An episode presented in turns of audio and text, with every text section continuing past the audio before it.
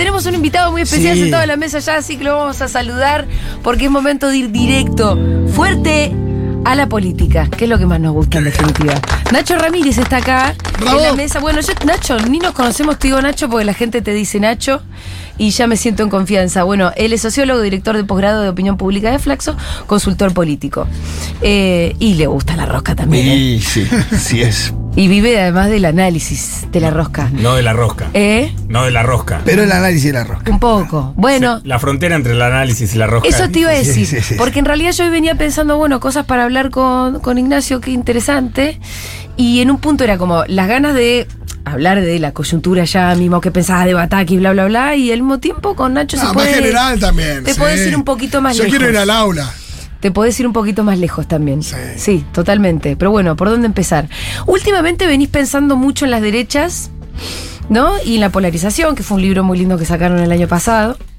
Eh, pero bueno, eh, em, venís pensando un poco en el tema de las derechas y, y- y creo que debe ser un pensamiento muy dinámico el tuyo, ¿no? Porque quiero decir, lo que pensábamos de Milei hace un mes, capaz que ya no es lo que pensamos ahora de Milei, por ejemplo, ¿no? Mm. Bueno, gracias por la invitación. No, por favor, gracias por venir. Charla un rato. Acá leo lo de pensador, rechazo. Ah, bueno. rechazo. Ahora que se puso esta semana hubo rectificación. Ah, no, pe- pensadores, dice, empieza a decir. Acá no. dice en la minuta, en la minuta de hoy. Dice, No pille, Nacho, me la- gustó la... la presentación eh, que era miércoles de pensamiento. Digo, me equivoqué de. No, los Pero miércoles a veces nos damos un Para ratito- nosotros esto es pensar, es un montón. Es un montón. Así, sí. olvídate. pensador- hacedor de ideas. Claro. Bueno, Muy bien.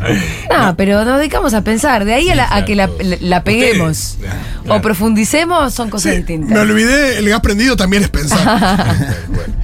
Bueno, em, no, está bien esto de... En general hay una tentación que es que todos, cualquier reflexión o razonamiento, análisis se, se evapora en 24 Sí, horas. Sobre todo en este país. Sí. Y el sí, mundo sí. también está bastante Eh, fluctuante. Pero bueno, vale la pena hacer el esfuerzo y tratar de, Sí. de- de, este, dejar de lado la- la- las urgencias de la, de la coyuntura. Vos hablabas de la polarización, de, la, de las derechas, que no es, eh, tampoco es que es un objeto que me produzca curiosidad Sí. originalmente, sino que es algo que se viene, sobre lo cual se viene pensando con cierta perplejidad también, porque no es solo un objeto de, de- de- de reflexión, sino que también produce temores, Sí, claro. perplejidad, eh, asusta Sí. también. Cuando estamos medio parados de este lado del mundo, y sí, vos ves el avance de las derechas y. Sí, nosotros primero lo vimos, como la pandemia, digamos, ¿no? Lo vimos primero por la tele. Claro. Y había una especie de certeza tranquilizadora que se repite habitualmente, que es acá no, ¿no? Bueno. se Total. va- se va Lo veíamos por la tele con quién? Con, con Trump, con Bolsonaro. Claro. O más para atrás también, porque a veces está esa duda de. Claro. ¿pero ¿Cuándo empezó esto? Porque Sí. es como si está esto de, de cuando te ponen, te ponen en agua hirviendo, salís cagando, pero si te ponen agua que se va calentando de a poco, Sí. eh, te morís. Y de eh. repente ya te diste cuenta que te quemaste. Eh, Esa es la duda. Digo, ¿cuándo empezó esto y, y quiénes son? Vos decías, lo veíamos que es Trump. Sí, sí, Trump está bueno lo de la tele Trump porque Trump es, es un espectáculo también, Sí. ¿no? Y, fue un espectáculo que, que terminó con, con el búfalo, ¿no? Que son los síntomas del apocalipsis. Sí, sí, total. jinetes tomando, El ¿viste? muchacho eh, eh, Yamiroquai también le decimos. Sí, Yamiroquai, el hombre búfalo, le Sí. decía, pero, pero tenía algo de esa escena de descomposición absoluta, ¿viste? Total.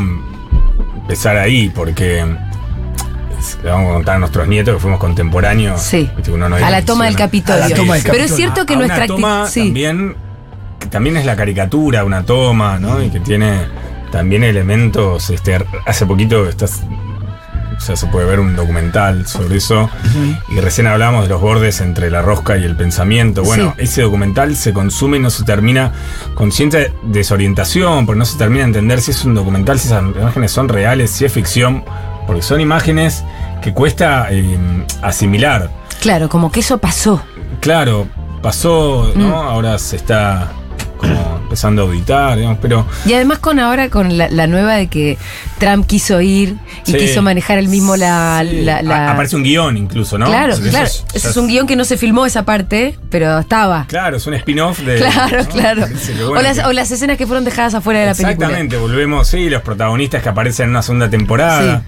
Tiene algo de eso. Y además, en el caso de Trump, es evidente la, la metáfora porque Trump viene del ámbito del espectáculo, ¿no? Sí. Y, y transfiere un poco ese lenguaje también a la, a la política. No es un caso único desde ya, pero en el caso de los Estados Unidos, donde espectáculo y política, ahí sí que, que no hay una frontera, porque de hecho, cuando hablamos de comunicación política, un poco todo surge ahí en algún sentido, porque inventaron la política y el espectáculo en la misma. En la misma plaza, digamos. Sí, igual Nacho, a mí me parece que hasta, hasta Trump, la política yankee tenía más que ver como con una élite muy de Washington. Mm. Eh, no sé si era tan espectacular. Espectacular no, no como adjetivo. Sí. En el sentido de que muchas de las creaciones, los estilos publicitarios, de las lógicas de la televisión, digamos, vienen de ahí, digamos. Sí. Eh, en general. De vender un relato al resto del mundo. Exactamente, ¿no? Cuando hablamos de storytelling, todo ese tipo Sí. de fetiches, ¿no? Que son- soft power y todo eso. y- claro, los focos, ¿no? Por algo tienen lenguaje que pertenece a ese mundo. Pero, pero volviendo al, al- al origen, pongámoslo en Trump, aunque todo origen es, es, es- es- es tramposo, porque Sí. no es un rayo en cielo estrellado. Trump tiene alguna, algún contexto y alguna historia que lo, que lo explica. Pero lo de Trump es interesante porque no, no, hay como certezas tranquilizadoras, ¿no? Entonces en ese momento casi todos los análisis en general imaginaban otro desenlace. No, porque Trump es una criatura que produce incluso una cosa estomacal, pa- parecía eh, tan espantosa, y finalmente se transforma después del ciclo obamista, sobre el cual se puede discutir mucho, pero que se parecía poco, digamos, no parecía un esbozo eh, que iba a ser continuado después eh, a través de Trump, ¿no? Más allá de que después po- podemos Sí. discutir los contrastes y estos zigzagueos tan pronunciados entre ciclos de una orientación y ciclos de otro, digamos, estilos de un. Eh, pero aparece Trump, lo que digo es que lo veíamos por la tele. eh, y, y aparece en el caso de la Argentina, que es lo que decías, bueno, las obsesiones de todos. Es la política de la Argentina, ¿no? Es lo que siempre nos, nos inquieta, nos preocupa, nos apasiona también, ¿no? La política, la cultura, la historia. Eh, y, y en ese momento en general lo veíamos con cierta distancia, no, no, no geográfica, pero, bueno, aparecen como algunos razonamientos tranquilizadores acá, no, porque la cultura política, por nuestro sistema institucional, qué sé yo. Y después eh, aparecen contagios epocales, digamos, Sí. ¿no? Porque después aparece lo de Bolsonaro, tiene, ta- también adquiere. Pero eh, es cierto que nosotros Se va acercando, digamos, sí, ¿no? Y, la- y lo del Bolsonaro estaba todo el tema del lavajato. Sí. Que uno lo podía emparentar con, con la persecución acá o con cierto maneje de la justicia Claro. acá y, y ya lo veía más cerca. Pero son ese tipo de explicaciones, que por supuesto son variables que forman parte de eso, digamos, pero son explicaciones tranquilizadoras también, ¿no? Porque bueno, es como una explicación ad hoc, en realidad es hijo de un de un proceso de persecución, Sí. de persecución sin el cual hubiera sido inevitable porque se, se- se echó un pre- una presidenta por, por tener un monotributo impago, más o menos, así que claro. desde ya que aparece todo.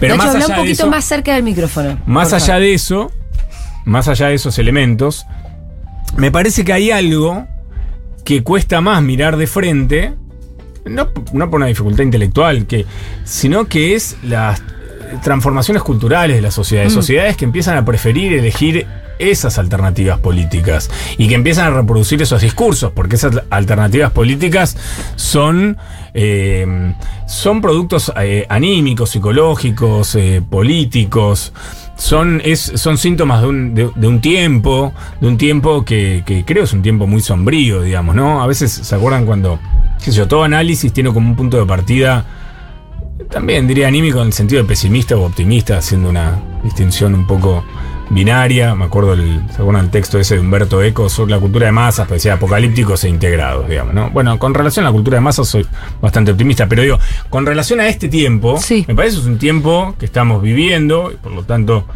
sobre el cual a veces cuesta pensar, muy sombrío, digamos, ¿no? Donde se conjugan todas las plagas, ¿no? Porque estamos viendo la, la aparición de ese tipo de, de expresiones políticas, pero que van acompañadas de sociedades que se golpeadas, fragmentadas, atomizadas. Al mismo tiempo, te, te diría que hay como varias eh, capas que se superponen, ¿no? Porque si vos te fijas en la región, vienen ganando sobre todo las izquierdas. O sea, Sí. al- yo.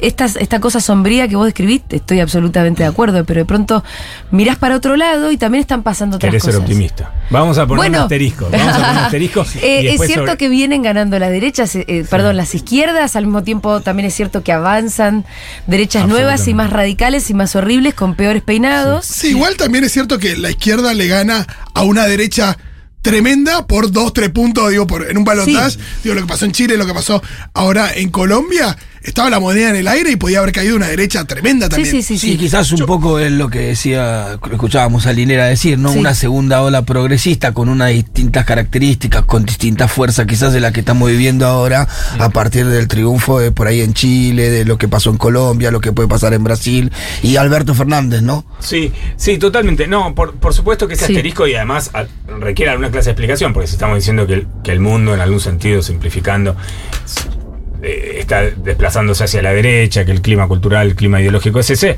bueno, hay que explicar por qué, en todo caso, en, en nuestra región ganan gobiernos de, de esta orientación, así que, que por supuesto también es un signo eh, es, digamos, de, de optimismo, responsabilidad. Pero, digamos, antes de eso, que ya eso en algún sentido forma parte de la, de la circunstancia más Sí. inmediata, lo que es cierto también es que aparece un, un mundo y una región completamente inflamable, digamos, ¿no?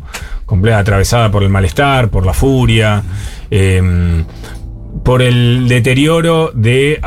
digamos, de algún cemento afectivo, e ideológico de la sociedad, digamos, no son tiempos de solidaridad, son tiempos de declive de, de los espacios públicos que se van segregando, esto que se habla, digamos que no soy experto, pero obviamente este nuevo espacio público regido por cierta segregación algorítmica, digamos, que va produciendo endogamia política, endogamia ideológica, que va, va rompiendo los espacios de, de- de diálogo, no en el sentido pavote de la palabra, sino de intercambio, de conflicto, de desacuerdo, ¿no? Y va segregando todo.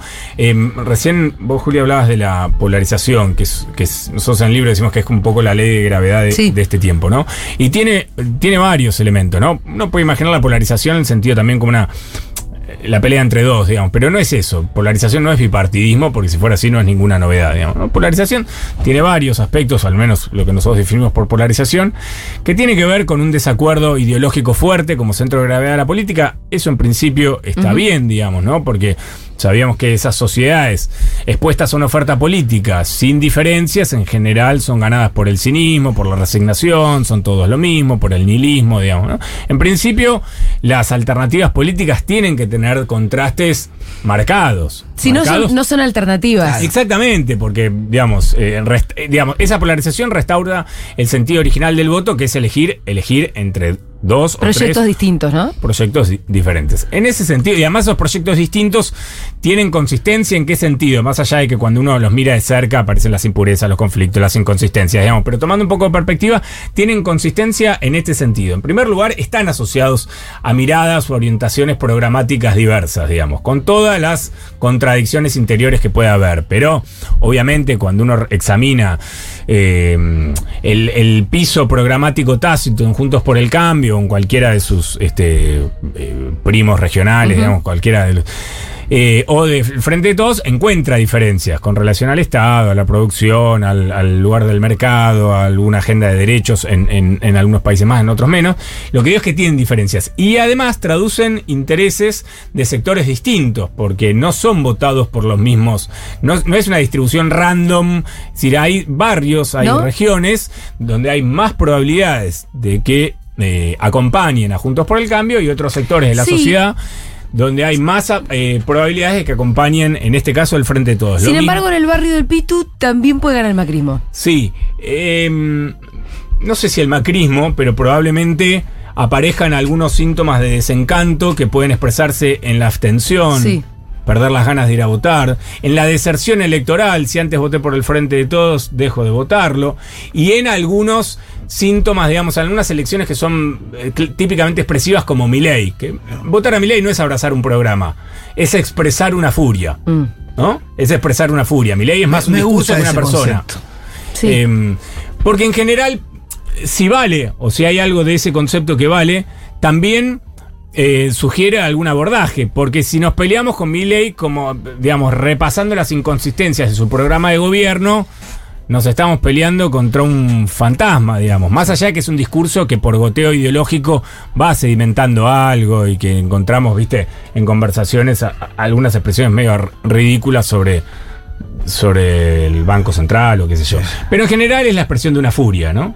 Sí, y evidentemente Sí, también. Que si quiere quemar el Banco Central es pura Sí, sí. furia. No, pero Claro. eso, eso se nota también en el cambio de, de discurso del macrismo, que en las elecciones de 2015, en la campaña, era, era muy zen, era todo amor y paz, había una cosa como luminosa entre comillas, no muy marketinera, pero, Es, es más, era. pero con palabras lindas y demás. Es más, uno de los argumentos de campaña del macrismo en ese año fue vamos a dejar todo lo que está bien. Y lo Sí, que haga. no, y- Pro- pero había- proponiéndose como inclusive una parte de continuidad de lo que venía. Pero había como alegría, esperanza, Sí, un montón sí, de, sí. de palabras y también ahí en, en el discurso y también en la puesta en escena. No había beligerancia. Por eso, No, y, claro. ahora, y ahora hay varias gotitas de Miley ah, en sobre Sí, todo. sí. Mucho. Mira, eh, eso es muy interesante porque, mm, digamos, cuando uno repasa la polarización de todos estos procesos se manifiestan a través de, de, de- de actores políticos, ¿no? De- de- por ejemplo, cuando uno repasa el itinerario de, del PRO, un poco, el, el PRO, primero nada, viste, nada esconde más que lo evidente, el PRO se llama PRO precisamente por ese espíritu que vos describías, ¿no? El PRO en algún sentido irrumpe, hace muy poquito desde el punto de vista histórico, como una propuesta, en ese momento se la llamaba pospolítica, pero digamos pacificadora de las pasiones, ¿no? En algún sentido la política el conflicto ideológico tenía que ser domesticado, pacificado. Había que- Además viene como para contrastar con un kirchnerismo que tenía su relato, su marco ideológico. No hay que politizar todo, Todo muy serio y todo muy profundo. Y estos venían como, ay, la gente no quiere que le hables tan fuerte, que todo sea una batalla. Votemos rápido. Al final vos vas a las marchas de ellos y están re ideologizados. Claro, bueno, por eso decía rebobinar y, y repasar el itinerario. Primero la propuesta era esa, ¿no? Que era algo así como más transaccional, más de mercado, ¿no? Bueno, no hace falta tampoco una especie de, de- de contrato ideológico tan intenso como Claro. decías, sino Globos. transacción, votos a cambio de soluciones. Y por eso la propuesta era vecinalista, se decía, ¿no? Con el El sentido- problema del vecino, sí. Claro, se- de- de- Yo, entonces- yo la escuché a Juana que me dijo que tiene este problema. y Sí, cuando igual empiezan a nombrar. era fantástico, porque había una especie de costumbrismo de, de, de Sí, polka, sí, ¿no? sí, muy polka. Sí, sí, sí, muy Macri cuando iba a comer- había un cacho que siempre jugaba a las bochas, que se pasó 20 años jugando a las bochas. Y además siempre lo mataban, porque siempre era víctima de un hecho de inseguridad. Cacho y María. Sí, María era. Cacho María, era divina María, porque lo esperaba siempre. ¿Se Sí. acuerdan que iba y comía milanesas con los Sí, vecinos? descubrió la milanesa. Sí. Es como la señora, Y- es como la señora que trabaja en lo de María Julia Oliván, que hay 70.000 personas que trabajan en lo de Claro, María Julia Oliván. pero Pepe Rosenblatt hacía el chiste de que Macri preguntaba, ¿y esto qué es? Y la señora le contestaba, milanesa. Esto es una carne pisada con pan. Nos confundimos el meme con. Con la realidad, Claro. sí, sí, después te- pero, pero más allá de eso, porque eso forma parte de la campaña del 2015, fue una campaña inteligente. Y es cierto que fue una campaña que se adaptó a un clima de época, ¿no? Sí. Eh, que por supuesto ganó en función de problemas que existían en la coyuntura, pero también porque se incubaba un proceso de 12 años, incuba necesariamente una especie de hartazgo, Desgaste. de, de cambio. Y bueno, y entonces no propuso tan, se adaptó a las posibilidades de ese clima. ¿no? ¿Se acuerdan que hubo un hecho bastante atípico en esa campaña? Fue cuando Macri eh, promete no privatizar nada, digamos, ¿no? Claro. que era como adaptarse a las posibilidades ideológicas de esa época. Ajá. Ahora, el macrismo, el kirchnerismo y ese tipo de espacios no, no, bien, no, no asumen un gobierno solo para adaptarse, para representar como un espejo pasivo un contexto. Vienen a transformarlo en algún fue evidente, sentido. además. Fue muy evidente en el Cuando caso del kirchnerismo y en el caso del macrismo. Es decir, ganan representando como un pasivamente ese contexto y al día siguiente empiezan una construcción discursiva, ideológica, mucho más agresiva, mucho más ofensiva, diríamos, Sí. en términos futboleros, y efectivamente tiene una eficacia cultural. Sí, si analizás el primer, el primer discurso de Macri en la apertura de sesiones, te das cuenta. Y, y analizás el último discurso de campaña. ¿Hay mucha das- diferencia? Sí, Y- pega un viro. ¿Y te acordás del si pasa, pasa? Sí. Que había una cosa de, de, bueno, tra- tratar de meter, no sé, a los jueces de la corte, tratar de empezar a meter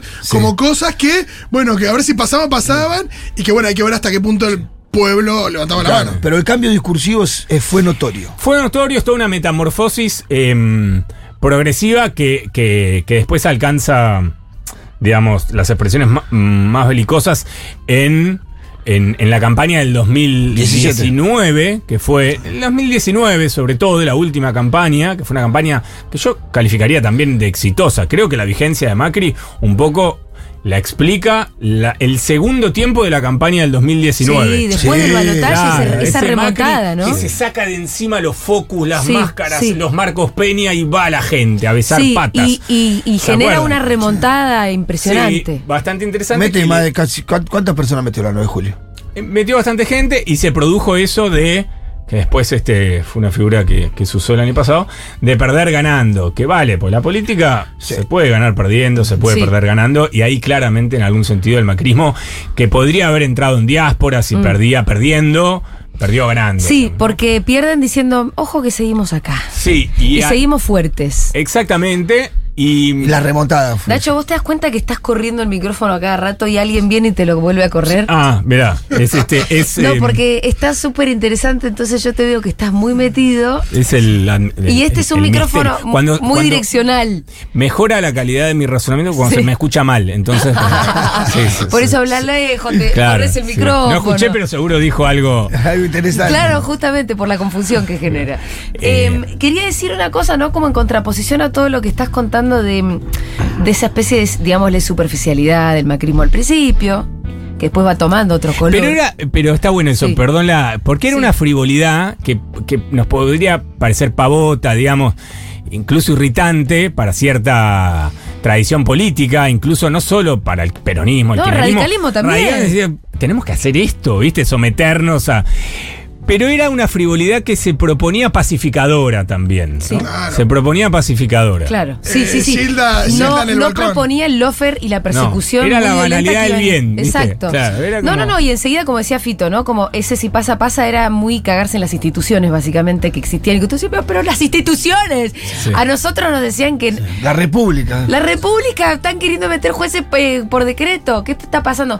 También la persecución política que generó, a mí me parece como eh, un daño muy fuerte en la militancia peronista, porque después de eso, como meterte a fondo es peligroso.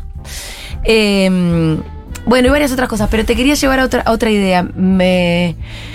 Cuando estaba describiendo como toda esta la la la del principio, pensé en cómo, bueno, eh, Ignacio Ramírez es uno de los responsables, entiendo yo, de la campaña del Clio, ¿no? De Axel Kisilov, eh, que es casi todo lo contrario a, a ese planteo que tenía el macrismo en ese momento, porque es, volvamos a ciertos valores de austeridad, de militancia, de esfuerzo, de agarrar un Clio y ir a cada punta y hablar con cada uno, pero eh, no, no desde el timbreo, sino desde un lugar más... eh, me parece yo que más como más profunda era la propuesta. Sí, No sé en realidad cómo escribirla, escribime la voz. Mira, había algo de lo que contás en el sentido de que toda, toda etapa política también es una estética eh, política, la estética política de esos cuatro años. Y, y esa estética política va asociada a alguna marca, digamos, alguna marca, ¿no? Algún registro. No es una, no es una estética política ne- neutral, como cuando vemos ¿no? un documental sobre los 90, ¿no? Sí. Ahora que se vio lo de cabezas. La estética política del, de esos años, que fueron años social y económicamente muy, muy dañinos, fue el duranbarbismo, digamos, ¿no? Claro. Para resumirlo, ¿no? Total. Y fue una estética que inicialmente aparecía como novedosa, moderna, con una palabra medio, medio imprecisa. De hecho, a veces digo que la, la herida narcisista más fuerte del PRO es que se vendían o se aspiraban a ser una fuerza política moderna, renovadora y eran votados. Sí, por lo- todo lo viejito. Claro, ¿no? Que- que lo cual no es ningún disvalor ni problema, pero lo que digo, Y no sí. coincidía con esa. Exacto. Era una especie de juventud no correspondía la, la Sí, que sí, proponía. ¿no? Era una idea narcisista bastante fuerte, le, le- les irritaba eso. Pero. mm, pero en el 2019, con todo el, el daño social y con todo el desgaste y con toda la voluntad general de, de- de cambio que había, había una especie de hartazgo también contra esa estética política que en ese momento ya se percibía como muy industrial Sí, y mentirosa. mentirosa, eh, asociada al simulacro. Y, y la figura de Vidal era un poco la encarnación, te diría más que, más que Macri, probablemente. eh, la encarnación de una estética de- del simulacro, ¿no? Sí, Eh, sí, del- de una especie de gestión de las apariencias. de Sí, sí, emociones pasa Lo que, lo que en un momento parece- eh, podía llegar a conmover, después cuando a eso se le ven los hilos, termina siendo una caricatura. Creo Sí. que a Vidal le pasó mucho eso, que muchos gestos al principio eh, que después pasaron a ser de ¿qué está haciendo esta chica con la cara? Sí, y vuelve, como decís vos, cuando se desintegra la eficacia de esa ficción, aparece cierta decepción y cierta Sí. bronca. Cuando esas emociones aparecen, empiezan a ser vistas como emociones, fingidas.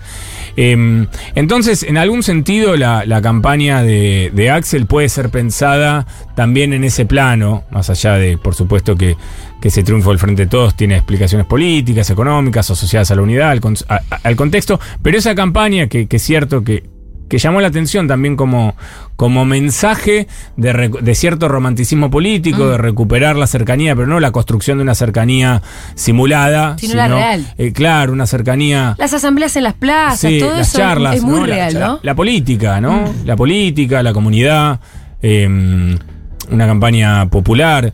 eh, ¿Crees que, era, que era posible hacer eh, una, una campaña que no esté sometida tampoco a, a los algoritmos, ¿no? A la microsegmentación, que es una especie de campaña CELIC. ¿Vos donde crees en eso al no? no, para nada. ¿Te parece ninguna- que es verso realmente? Una pavada para vender. O sí, sea sí. que el PRO Perdón no- que lo diga así, No, pero. no, pero es que me estoy parece que no es efectivo. No, no, no, de, de o sea, ninguna manera sí, creo cuando, eso. cuando gana el macrismo, gana por otros motivos que Sí. no son la segmentación, No, la no sé no, qué, no, el no, focus Y, y- y el, y el no, uso no, de perdón. las redes sociales. Yo hice esa observación con respecto específicamente al lugar o a la eficacia de la microsegmentación en la comunicación política.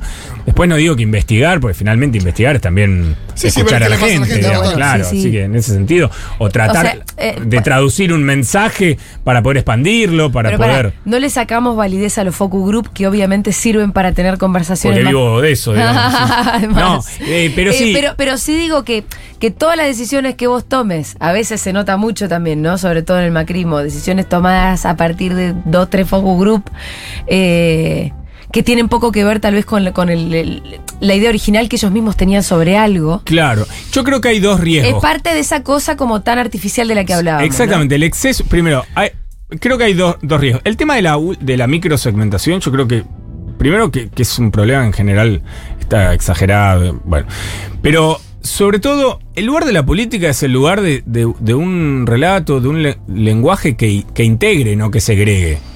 ¿no? Que integre, que construya la comunicación, el lenguaje, construye comunidad, construye pertenencia. Entonces no es una suma, en términos políticos, en el plano del, con- del consumo, donde trabajé mucho tiempo, aunque también se ponen en juego identidades, por supuesto, porque uno consume también en relación a la mirada de los demás, pero el lugar de la política construye eso, entonces no podemos hacer una campaña, una suma de mil campañas individuales. Claro. Porque se, se, se desintegra, el la sentido de la comunicación política, Mm. exactamente. Y además es falso, hay dos cuestiones que son falsas. Primero, una, una comunicación CELIC, digamos, y se- me acuerdo, seamos un poco más...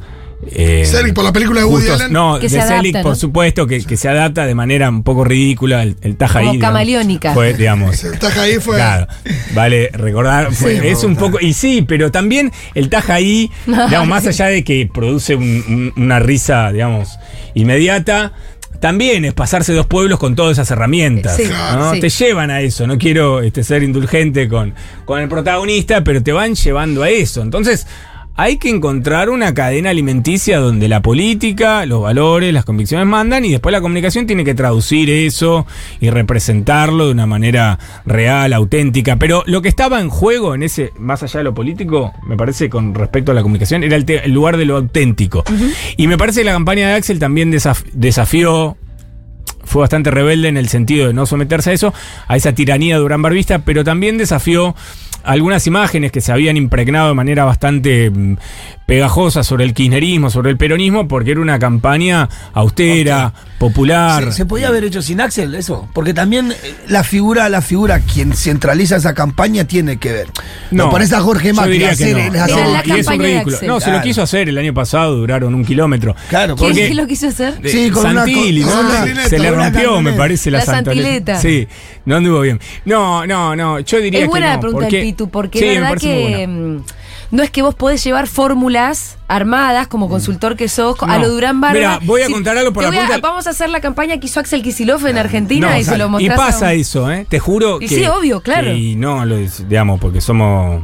Buena gente, pero, viste, empiezan los llamados de che, se puede hacer Me- eso. me quiero que me Soy hagan un la campaña que gobernador de, de Campiña. No, claro. pero ¿qué tiene Bueno, que ver? eh, pero el por- caso de Vidal también, evidentemente, Sí. ella, un poco Meryl Streep también al principio. Claro, claro. Eh, después, Claro, bueno, se transforma y, y como no un todo el mundo se benchmark. fija haciendo los hilos. Sí, pero las campañas enlatadas no sirven porque. este, a mí me gustaría responder la pregunta del Pitu por dos razones. Primero, porque ese Clio es real. ¿Era de Claro, él? es- sí, ah, no, de claro, Carly. era de Carly. Ellos, ese grupo, ya había empezado a recorrer la provincia. Lo hacían con ese auto. Yo voy a contar una anécdota. O sea, vos llegaste después a ordenar Por algo que ya existía. ¿no? A a, mostrarlo, a desordenarlo, digamos. y a porque, claro, a participar de cómo eso se juntó todo el equipo, cómo eso se contaba. Y. mm, Y, a- y a defenderlo también, ¿no? Sí, No, sí, sí. Porque también había discusiones sobre, obviamente, sobre, sobre si, si, si hay que hacer así, si, si, si el cargo de gobernador no requiere otro tipo de, ¿no? Todas esas cosas pasan. Pero el Clio, digamos, la campaña del Clio había empezado antes que la campaña del Clio. Tal es así que yo lo cuento, no, ahora se, te hago un pequeño chivo, se, se Sí. editó y se publicó en Biblos eh, por Asacop, un libro que, que mm, compagina distintas campañas y ahí yo eh, eh, escribo sobre, sobre esa campaña. Eh, en un momento, cuando me incorporo al, al equipo, yo no había viajado en el, en el Clio, somos más cómodos. los- Bueno, y un día había una reunión un que se mejor post- auto. Claro, que había una reunión que se postergaba y porque ellos estaban viajando todo el tiempo y Axel me dice, bueno, venite a Mar del Plata, subite al Clio y vamos charlando en la ruta, después... Así tenemos la reunión en el Claro, Clio. exactamente. Llego muy temprano. Pero ahí descubro que el Clio no solo era, era pequeño, sino que era dos puertas, lo cual Claro, agravaba claro, las sí. condiciones de. Claro, yo ahí dije, ustedes viajan en. ¿Por qué les gusta sufrir? Es una campaña masoquista. Claro. Bueno, ellos felices, viajaban Sí. a Mar del Plata, es una actividad. Tomando mate. eh, um, Jessica, ministra de. Axel ministra Estra, sí, también. Sí, no, ellos felices, sí. tomando mate, escuchando música y viajaban. Y bueno, me subí al, al auto y, y- y fuimos hasta Mar del Plata. En Mar del Plata se producía un acto, yo tengo mala memoria, pero un acto donde iba también el candidato a eh, Alberto, Sí. iba el candidato a presidente, ¿no? En Mar del Plata. Em, bueno, el, el- el Clio se incorpora a la fila típica escena de, pre- eh, de actos que aparecen muchos autos oficiales, qué sé yo. Debo decir, lo digo yo, que el Clio llamaba la atención dentro de esa fila. Porque era el distinto. Era irritantemente distinto. todo Lo voy a decir yo, digamos. Estaba sucio. Sí, sí, Alguien había puesto. sí, la, sí. lavame, No. Carly se va a enojar. Pero sí, era un auto distinto al de los autos que trasladaban y transportaban Sí. Ah, funcionarios o Eh. candidatos. ¿no? Muy distinto. Y en ese momento, en un momento, se ve que lo vienen a buscar a Axel para que vaya con, Con Alberto. con Alberto, qué sé yo. Entonces Axel se baja y se va. Y quedamos este, Jessica, Carly y yo en el Clio, avanzando a paso de, de hombre, todos con la ansiedad, yo soy muy ansioso, entonces me parecía todo insoportable. Y muchísima gente sobre el auto. Y Carly y Jessica impasibles, tranquilos, seguían eh, preparando cosas. Y en un momento yo les digo, ¿le pueden avisar a la gente que no está Axel así? nos ¿Era por el paz?". Clio? Y me dicen, muy tranquilos, me miran y me dicen, no, no, es el auto. Tengo ese como- auto como diciendo Rayo McQueen. como el auto. Y ahí, bueno, me di, cu- me ahí se puso cuenta, a hablar el Clio, tarde, sí, por eso digo yo, que, sí. que el Clio ya simbolizaba el Clio, algo, ¿no? Era el Clio. Era el que, digamos, simbolizaba que, bueno, esa, esa, esa revancha, había algo de, de cierta. Y, y yo creo que es una campaña también que, que despertó cierta simpatía, incluso no solo entre sus votantes, en el sentido también que era el chico contra el grande. Sí, también, ¿no? aparte las características del Ganar así auto. es lindo, ¿no? Todo cajaba. El tipo que, que era el candidato, la característica del auto, conocido el auto, la- todos conocemos el Clio, el distinto, el 1, el 2. Encajó todo muy bien. ahí. Nacho, pensando en las variables, eh, en general se dice mucho que, que lo que se impone es la realidad, la única verdad es la realidad, que si la gente no... La no percepción de la realidad. Sí, podemos bueno, que esto una que- actualización doctrinaria. Está, la no, única por- verdad es la percepción de la realidad. Por eso, a, a eso justo quería ir, porque está esto, bueno, si la, si la gente no, no tiene, no, no llega a fin de mes, bueno, evidentemente va a querer votar, ot- está esto de votar a otro, no me importa cuál, pero que sea otro, porque quiero que esto cambie. El voto con el bolsillo. El voto con el bolsillo. Eh, la pregunta es si es una clave o no eh, el hecho de tratar de explicar Mm. y que la gente, eh, digo, tratar de, de transmitirle a la gente cuál- de- por qué llegamos a esta realidad o, o cuáles son las razones de, de la realidad. Porque a veces está esto, ¿no? De que la gente, mucha gente cree que eh, la deuda con el FMI la asumió Alberto Fernández, por ejemplo. Bien, Digo, son cosas que influyen, que tienen influencia Sí, en una campaña. Muy interesante. Primero, la relación entre la economía y la política. Si yo creyera que, la, que el desempeño de la economía determina un, des- un destino, un desenlace electoral, no trabajaría de esto, digamos, ¿no? Claro, Eh, porque sería todo más 2 más 2, Claro, qué sé yo, soy sociólogo, ¿no? Si fuera economista, economista. tal vez tendría ese sesgo. Ortodoxo. Eh, sí, ortodoxo o, o- o marxista ortodoxo. Mm, claro. Eh, no, la verdad es que Por supuesto, está más que probado, y ni siquiera requiere tampoco mucho paper, que en una situación de crisis económica el oficialismo tiene menos chances de, de ganar y en un contexto de tasa china, siga, siga. ¿Por qué pasa eso? Bueno, porque ese contexto económico la sociedad lo atribuye a quien está gobernando. Si el contexto golpea, bueno, el origen de, de- de ese daño estará en el gobierno, si, si el contexto es primaveral. Pero en el medio hay un montón de cosas. En primer lugar, Total. porque no todas las circunstancias son 2001 o De 2011. hecho, te iba a decir, cuando gana Macri, Cristina le deja una plaza llena, que Y al revés también. al revés también, pero quiero decir, y, y en un el medio de una crisis económica inédita. La de Macri. La del 2019. Pero digo, cuando Cristina entrega en 2015, entrega un país, lo puede discutir más o menos, pero bastante ordenadito, te voy a decir. Sí. Y sin embargo gana Macri. Y ella con una popularidad muy alta, una plaza llena y todo. Y sin embargo gana Macri. Digo, para, para, para subrayar lo que vos estás diciendo, muchas veces, Pusiste obviamente. dos buenos ejemplos. El contexto económico define mucho el voto, pero el voto es mucho más complejo que eso también. Exactamente, porque si no también sería simplificar el comportamiento sí, ¿no? de la Y la- gente. la y acción no- ojalá fuera tan racional, no es tan racional. No, no es tan racional. De hecho, lo que se llamó en su momento la, la teoría de la acción racional es como una matriz teórica bastante en crisis, digamos, ¿no? Puesta en crisis por un montón de otras corrientes. Eh, a mí me parece que, que el aspecto de la dimensión ideológica está pesando eh, muy fuertemente eh, sobre, sobre el comportamiento electoral. Tal es así, por, por eso hacía la, la- la- no la corrección, la, la, Sí, sí, la la- rectificación, la actualización No, que- No, que a eso iba con la pregunta en el Pero- hecho de, de, bueno, analizamos de la realidad. ¿Cuál es? Mira, mira qué interesante. Hay un dato ahora, el único dato, pero que es un dato medio. mm, Dejo de lado el contexto actual. Pero en general hay un dato que, que pasa lo mismo en Estados Unidos, en Argentina, en todos lados, que, por ejemplo, mm, se pregunta: ¿Cómo ve usted la economía? Bueno, no sé, el 50% bien, el 50% mal, supongamos. Ahora seguramente hay un clima. 70-30. Sí, mucho más generalizado de pesimismo, obviamente. Pero imaginemos un contexto, entre comillas, con seis asteriscos normal. Cuando uno hace doble clic e ingresa y trata de segmentar ese, eso es lo que se llama el dato global agregado, el promedio, que como todo promedio esconde diferencias. Entonces dice, bueno, a ver, quienes votaron al frente de todos, el 80% dice que la situación es buena. Y quienes votaron a Juntos por el Cambio, el 80% dice que es mala.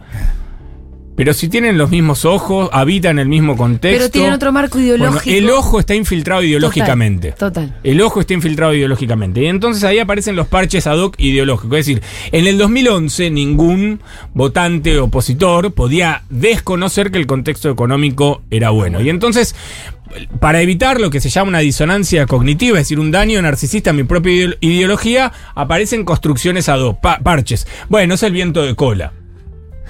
Claro. O al revés también, en el 2009, cuando había crisis económica, bueno, ¿qué aparece también? Se nos cayó el mundo encima, que son figuras discursivas muy comunes, digamos, para suavizar, para atenuar o para desviar las responsabilidades. Y eso es el terreno del que vos hablabas, que es el terreno de la comunicación política, que es el terreno de la competencia por las percepciones de lo real, digamos, por darle sentido a lo real. Por ejemplo, por ejemplo, el- la pandemia, la pandemia podría haber, digamos, el dolor, al dolor puede tener expresiones como Milei, que son expresiones sin mediaciones, ¿no? Es como sin mediaciones. Pero después puede haber, eh, se le pone sentido el dolor, ¿no? El, el- el dolor puede tener, yo puedo hacer una elaboración política, una digestión ideológica, todo este proceso como, bueno, es evidente que se requiere más Estado, más regulaciones, más protección, más solidaridad social. Total. O todo lo contrario, que es un poco lo que está pasando. Increíblemente después de una pandemia donde las vacunas las compra el Estado, te curó el Estado. Bueno, pero está pasando. Mm, Hay una especie de disputa por la digestión ideológica de esa destrucción. Sí. No, y hay gente que piensa que el Estado te encerró, que el Claro. Estado, digo, ah, también está eso, digo. Exactamente. Siempre hay una, una mano. Eh, Bourdieu dice una mano, una mano izquierda del Estado y una mano derecha, digamos. Ah, Hubo también un rostro más represivo o, o simplemente más asfixiantemente regulador, que los peluqueros pueden abrir los martes, Ajá. los veterinarios los jueves, digo, para también hacer un esfuerzo de comprensión de por qué puede tener ese resultado eh, ideológico Sí. una Y- crisis y- de estas ¿Y características. se puede dar a la inversa? A ver, Existe un ejemplo de tiempos de bonanza en donde la gente empieza a encontrar argumentos para inclusive votar en contra de quien gobierna en ese momento. Mira- tiempo de crisis en donde la gente Bueno, empieza a está encontrar eso de que las para- demandas se renuevan, ¿no? Y en tiempo de crisis en donde la economía tiene la gente la capacidad de abstraerse de eso y poder votar igual al oficialismo en función de alguna argumentación como esta? Está bueno eso, Pitu, que decís porque me hace acordar a lo de a lo del 2000. ¿Qué, qué cosas buenas estoy diciendo últimamente? Perdón, ¿eh? Estás muy inteligente, Pitu. muy- Yo les quiero solo recordar, ya son las 2 de la tarde, chicos. O Sí, sea, Sí, sí, ya dale, pero estamos tan cerremos una idea, Nacho, y te tenemos que despedir porque se nos pasó a los pedos, además. Vienen las, las- la- el almuerzo. O sea, no, eh, Ojalá, no. eh, Lo último, sobre eso que decía Piti, es que todo fracaso político es también un fracaso ideológico. Es decir, después del 2015 hubiera sido.